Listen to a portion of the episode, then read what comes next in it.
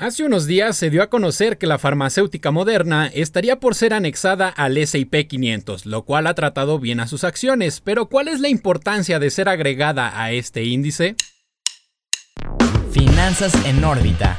Hola, hola, ¿cómo están? Bienvenidos a un nuevo episodio de Finanzas en órbita. Mi Alex, ¿cómo te encuentras el día de hoy, amigo? ¿Qué onda, mi Rafa? Todo chido de este lado. Como siempre, te saludo con gusto. Ya sabes, otro lunes más aquí contigo y con toda la banda Flinker que se da cita para escucharnos. Y seguramente si es que tienen posición sobre acciones de la farmacéutica moderna ya se habrán dado cuenta de una subida en el valor de las mismas.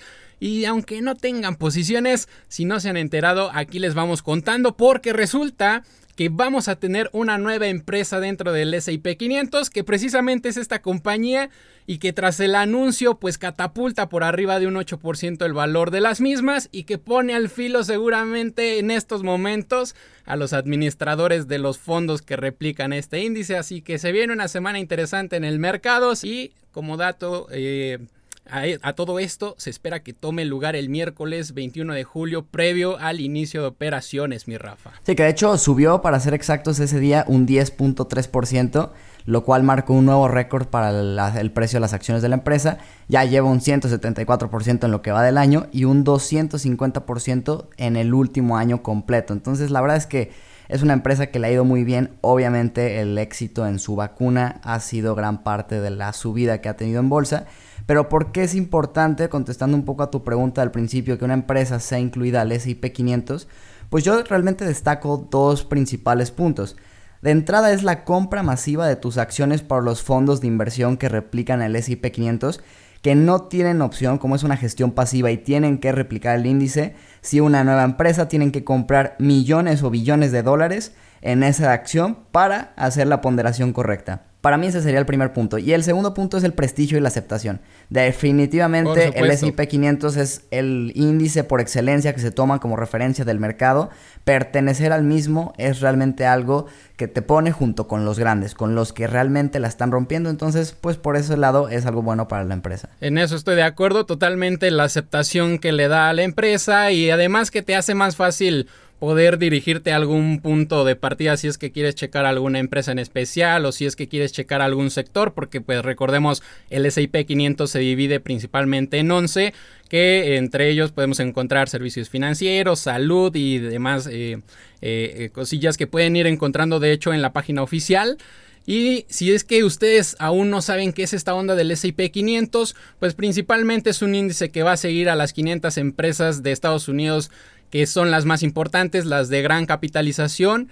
Y pues bueno, es un, es un índice que ya realmente es algo viejo, inicia en 1860, pero pues cuando toma esta cualidad de, los 500, de las 500 empresas es cerca del año de 1960. Entonces, la cualidad realmente que puede tener es que te facilite el acceso a esta información sobre las empresas que actualmente te pueden interesar. Sí, digo nada más así como para mencionarlo rápido, la ponderación de este índice es por el peso que tiene cada empresa en su capitalización. Entre más grande sea la empresa por capitalización, más peso va a tener dentro del índice y por lo tanto si se mueve esa empresa hacia arriba o hacia abajo, tendrá un mayor efecto sobre el rendimiento del índice que una empresa que tenga un menor peso. Las cinco empresas principales de este índice, nada más para que se den una idea, son Apple, Microsoft, Amazon, Facebook y Alphabet, que sabemos que es Google. Alphabet de hecho cotiza en sus dos series accionarias como quinto y sexta posición. Entonces la realidad es que pues es el...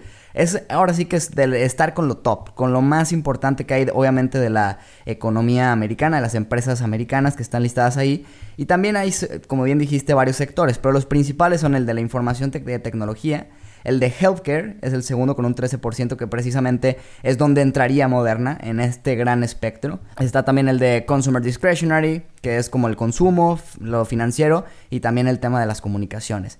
Pero entonces a mí se me hace muy interesante que realmente el segundo más importante sea el de healthcare. Pero ya viendo un poco los números, la verdad es que hace sentido porque si te das cuenta, el gasto en salud en Estados Unidos en el 2019 alcanzó 3.8 trillones y esto representó más o menos el 17.7% del PIB de, toda la, de, todo el país americano. Y de estos sectores precisamente que ya estabas mencionando ahorita que, que incluye el S&P 500, dentro de lo que son eh, las empresas que considera, o sea, el de healthcare es de las más pesadas considera 64 empresas para que se den una idea más o menos de qué tanto eh, les importa este, este sector. Y ahora aquí hay un punto importante también porque cabe mencionar que dentro de la metodología de funcionamiento también hay la parte eh, de la metodología para las eliminaciones, así como el SIP 500 tiene los factores de elegibilidad para considerar a ciertas compañías, que si quieren escuchar un poquito más de esto en el episodio 39, ahí lo tocamos a fondo,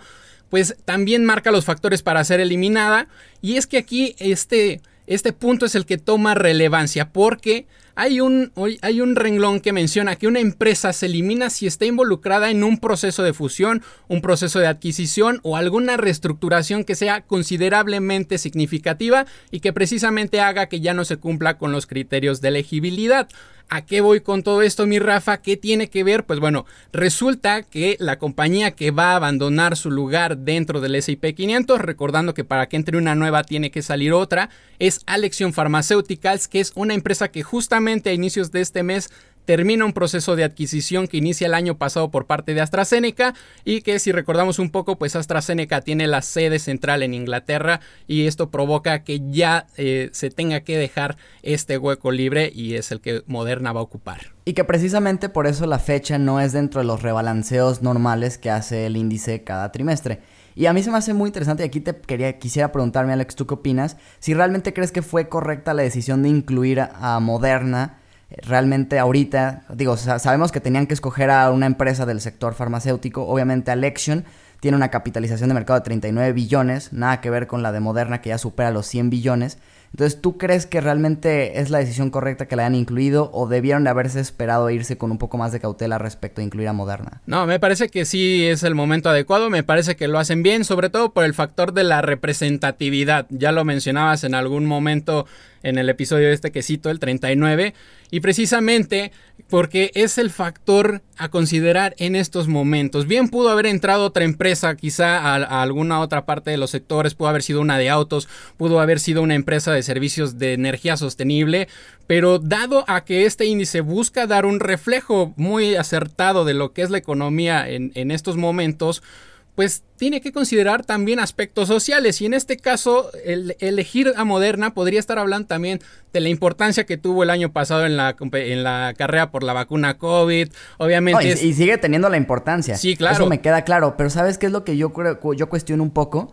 que realmente el precio objetivo promedio de todos los analistas de Wall Street sobre las acciones de Moderna es de un 174%, digo 174 dólares por acción, y la, el precio actual es de 286. Esto puede implicar una caída nada más en el precio objetivo de los analistas de un 39%. Y sobre todo pensando que se van a tener que invertir muchísimo dinero de los fondos pasivos en comprar esta acción, a mí personalmente se me hace una jugada un poco agresiva del comité que elige estas empresas. Yo creo que pudieron haberse esperado algún rebalanceo futuro para incluirla, sí creo que deba de estar ahí, pero también acaba de cumplir apenas el criterio de elegibilidad por la, por la utilidad precisamente, y fueron muy de, ya la cumplió, vamos a meterla, entonces, no sé, sí entiendo tu punto de que realmente ahorita es una empresa representativa de la economía por el tema de la vacuna, pero a mí la verdad el hecho de que también no tenga ningún otro producto que vender más que la vacuna se me hace un riesgo de concentración muy importante que pudiera también afectarle en el futuro. Claro, estoy de acuerdo en lo agresivo de la propuesta.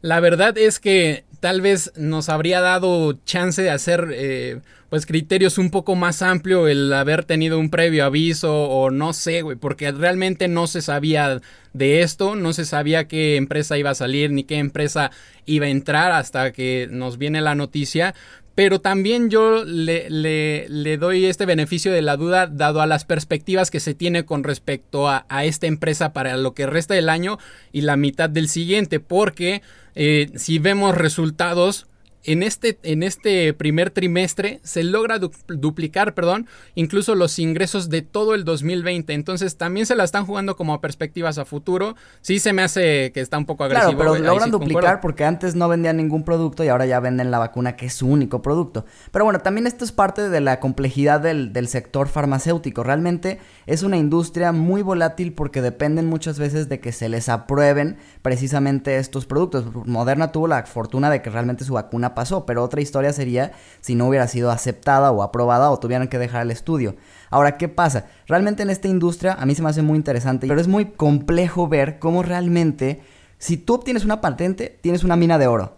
Pero tienes que traer una tubería realmente de muchas otras patentes que estés tramitando porque se te acaban esas. Entonces, cuando ya eres una farmacéutica muy grande, ya traes como una inercia. Pero cuando eres pequeño como Moderna, yo creo que el riesgo sí aumenta muchísimo. Y la verdad es que yo ahí sí sería un poco más conservador, pero se me hace muy interesante esa parte de toda esta industria tan compleja. A mí lo que me sorprendió realmente es lo que le puede causar este movimiento a lo que es el S&P 500 dentro de lo que es el healthcare, el healthcare perdón, y sobre todo porque la valorización que ahorita tiene o va a obtener eh, Moderna con este movimiento la coloca en el segundo lugar de las biotecnológicas que considera esta parte del S&P 500. Eso se me hace eh, una jugada también bastante interesante, güey, por la capitalización que llega a alcanzar, nada más con la noticia, todavía ni la vemos operar dentro del índice y ya se coloca en esta parte del top. Sí, así es, digo, la verdad es que es muy interesante y personalmente, como te decía, yo no invertiría como tal directamente en Moderna, pero sí se me hace muy padre que aunque yo no quisiera comprar la acción individualmente, ya por el hecho de que yo tengo inversiones en ETFs que replican al S&P 500, pues de alguna forma ya voy a estar ahí indirectamente invirtiendo. Y eso es también lo padre de poder invertir en un ETF que replique un índice tan grande que no tienes que comprar todas las acciones, sino que realmente tú con tu con comprar un solo título estás diversificándote pues en 500 empresas. Y sobre todo, por ejemplo, yo lo utilizo, no sé si tú recurres al S&P 500 eh, para la hora de hacer las inversiones como tal, yo lo utilizo más como un modo de consulta cada, cada tres meses normalmente para ver cómo se han estado moviendo los mercados y de ahí estar seleccionando algunas empresas, pero creo que también aquí lo interesante está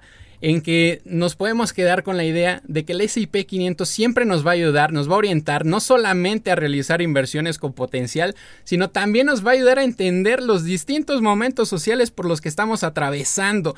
Mismos eh, momentos van a formar parte del reflejo de la economía de un país. Moderna en este momento es ejemplo de lo que pasa, así que si consideramos esta farmacéutica u otra, también hay que considerar las distintas ventajas competitivas que tienen para elegir a la mejor. Pero bueno, ahora sí, nos pasamos a la sección de perdedores y ganadores de precisamente el S&P 500. ¿Qué traes, mi Rafa? Pues mira, mi Alex, dentro de los perdedores traigo a Norwegian Cruise Lines con un 15.82%, a Occidental Petroleum con un 14.22% y Carnival Corporation con un 13.77%. Respecto a Norwegian y Carnival, ambas empresas de cruceros, obviamente la caída se dio principalmente por un reporte que lanzó Morgan Stanley, en el que si bien no se mostraron realmente muy pesimistas sobre la industria, consideran que la recuperación de los cruceros será hasta 2022. Cabe mencionar que si bien no entró dentro del top 3, Royal Caribbean cayó también un 12.07% esta semana. Y sobre Occidental Petroleum, realmente cae junto con todo el sector petrolero, principalmente por el mismo tema que platicamos la semana pasada, la preocupación por la reducción de la demanda de petróleo ante nuevos confinamientos derivados del incremento de los casos de COVID, pues puede hacer que estas empresas les vaya un poco mal. Y pues para ir cerrando también el día de hoy, te traigo las tres acciones que más ganaron esta semana, en donde en tercer lugar, mi Rafa, nos encontramos con PepsiCo Inc. con un rendimiento del 4.24%, esto derivado de su segunda presentación trimestral de resultados en donde hay ciertos puntos a destacar, principalmente ingresos y utilidades que por cierto se acumulan por encima de 2.3 billones de dólares, lo que se puede traducir también en un aumento del 43% en comparación con el mismo periodo del año pasado. En segundo lugar, con un 4.48%, se encuentra Evergy Inc. de cara a la presentación de resultados el próximo 5 de agosto. Y por si no la conoces, te cuento que esta es una empresa proveedora de servicios de energía limpia. Actualmente tiene más de 1.6 millones de clientes, principalmente en Kansas y Missouri, son su principal mercado. Y en primer lugar se encuentra Eversource Energy con un 5.72% también dentro del sector energético.